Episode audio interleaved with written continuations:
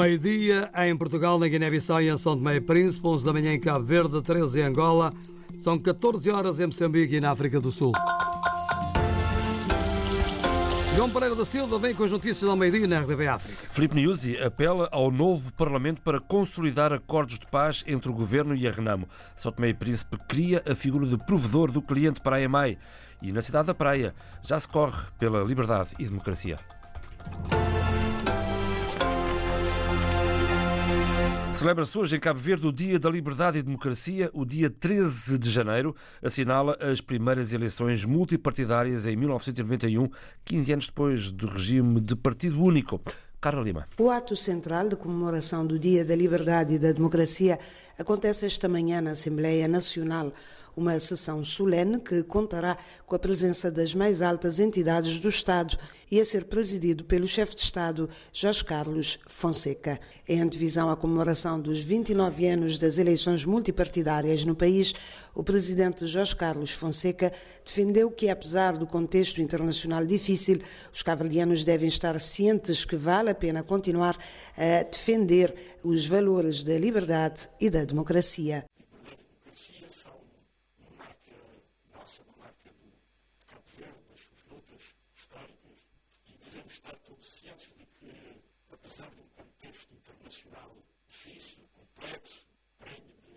convicções que são ameaças aos valores, aos princípios e ao ideário democrático que vale a pena, sobretudo nesses momentos difíceis, batermos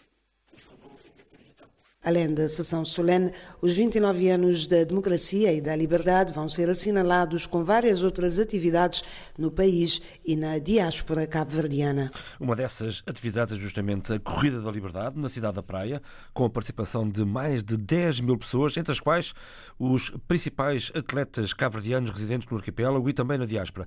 A prova uh, é apadrinhada por Luizão, ex-capitão do Benfica, que de resto faz também uma perninha neste convívio.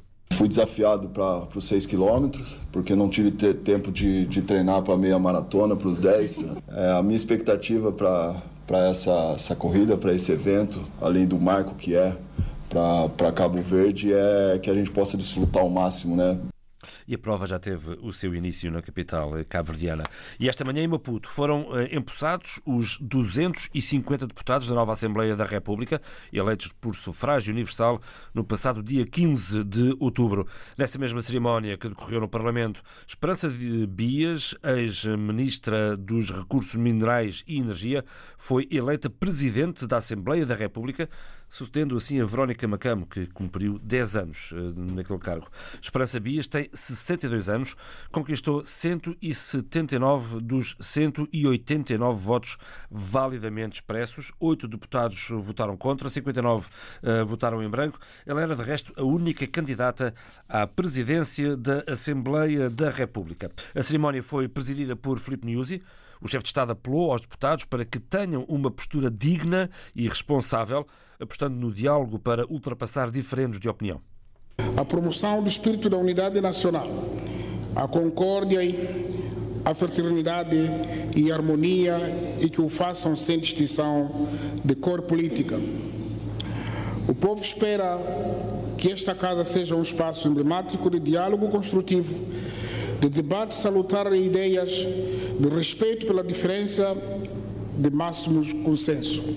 E apesar da Frelimo ser maioritária no Parlamento, Filipe Nyusi disse que Moçambique deve estar acima de interesses pessoais ou partidários, apostando na consolidação dos acordos de paz celebrados no ano passado. A necessidade, no âmbito da consolidação de paz, de melhoria contínua do pacote eleitoral e dos instrumentos legais que permitam a materialização eficaz dos acordos de paz assinados entre o governo e a Renamo. O Parlamento deve dar a sua contribuição com atos para o discurso, o decurso e a conclusão do processo de desarmamento, desmobilização reintegração. Filipe News, esta manhã, na cerimónia de posse dos eh, novos 250 deputados da Assembleia da República eh, na capital moçambicana. Ora, foi justamente à capital moçambicana que chegou esta manhã Marcelo Rebelo de Souza. Eh, o presidente português quer aprofundar as relações de fraternidade entre os dois países. É muito importante estarmos cá neste momento eh, Portugal tem ligações de fraternidade com Moçambique são únicas e a presença de Portugal e até o facto do presidente português ser o único chefe de Estado dos países membros da União Europeia mostra a importância da presença do presidente da República Portuguesa. No aeroporto moçambicano estava o ministro dos Negócios Estrangeiros de Moçambique a receber o presidente português. É um gesto de solidariedade que nós moçambicanos valorizamos muito e, e mais uma vez inspiram confiança para explorarmos uma cooperação económica mais sólida e mais complexa. Marcelo Rebelo de Sousa vai estar cinco dias em Maputo, também na cidade da Beira, numa visita que vai ser acompanhada por Madalena Salema, enviada especial da RDP. Marcelo Rebelo de Sousa vai participar na tomada de posse do presidente Felipe Nyusi, que na próxima quarta-feira inicia o segundo mandato. O presidente tem ainda prevista uma deslocação à Beira, cumprindo a promessa feita de visitar a cidade após a passagem do ciclone Idai, que em março do ano passado deixou um rastro de destruição matou seis centenas de moçambicanos. A comunidade portuguesa na Beira também não ficou incólume à tempestade. É a segunda vez que Marcelo visitou o país, que conheceu ainda jovem, quando o pai, Baltazar Rebelo de Sousa, era governador. O presidente vai oferecer uma recepção à comunidade portuguesa e tem encontro marcado com a equipa de cooperação técnico-militar em Maputo. Agora, Timor-Leste, o Presidente da República vetou o projeto de decreto-lei do Governo sobre apoio financeiro direto ao setor dos média privados e às associações de jornalistas do país. Em comunicado, a Presidência da República explica que Francisco Luolo decidiu vetar o apoio por considerar que as subvenções públicas não favorecem a sustentabilidade dos órgãos de comunicação social, criando dependência do governo e condicionando a criatividade dos órgãos de comunicação social privados, correndo assim o risco de condicionar também a liberdade de imprensa no país. Angola, os alunos, pais e encarregados de educação têm mais dois dias para fazer as inscrições nos exames de acesso às universidades públicas do país. José Silva. O primeiro provedor do cliente da EMAI é advogado, tem 65 anos de idade e chama-se Romão Pereira de Couto.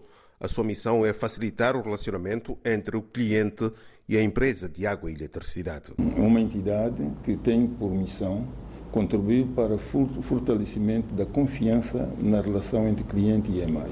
Romão Pereira do Couto explica em que momentos deve intervir enquanto provedor de cliente na EMAI. Em caso de reclamações de prestação de serviços que não sejam satisfeitos com, com, com esse tipo de prestação de serviço que a EMAI presta, água e eletricidade, eh, possa recorrer à EMAI e questionar sua, os seus direitos em relação à prestação de serviços. Os clientes manifestam-se satisfeitos com a iniciativa. Neste momento estou cá na EMAI justamente porque tem problemas. No mês passado tinha um problema, resolvi. E para resolver o problema, a pessoa que tem, o cliente tem que dar várias diligências, sacrificar-se tanto, perder-se horas e horas de trabalho, dias e dias de trabalho, para resolver o problema. A empresa São Tomense de Água e Eletricidade já tem provedor de cliente. Ouvimos a criação do provedor de cliente da EMAI em São Tomé e Príncipe, um, trabalho do correspondente RDP África, Oscar Mas Agora sim, vamos a Luanda ouvir José Silva, que nos conta que foi prorrogado por dois dias o, o prazo de inscrição aos exames de acesso às universidades públicas.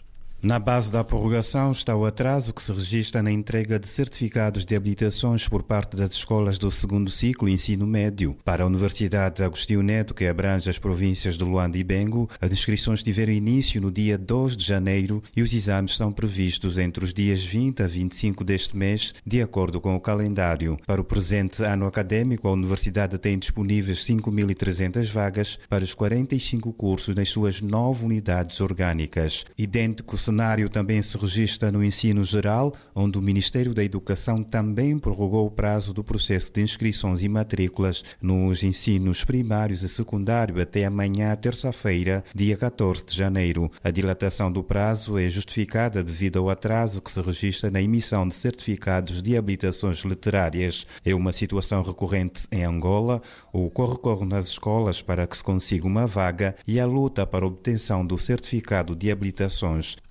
E já tomou posse o novo governo espanhol, liderado por Pedro Sánchez, eh, numa curta cerimónia perante o rei Filipe VI.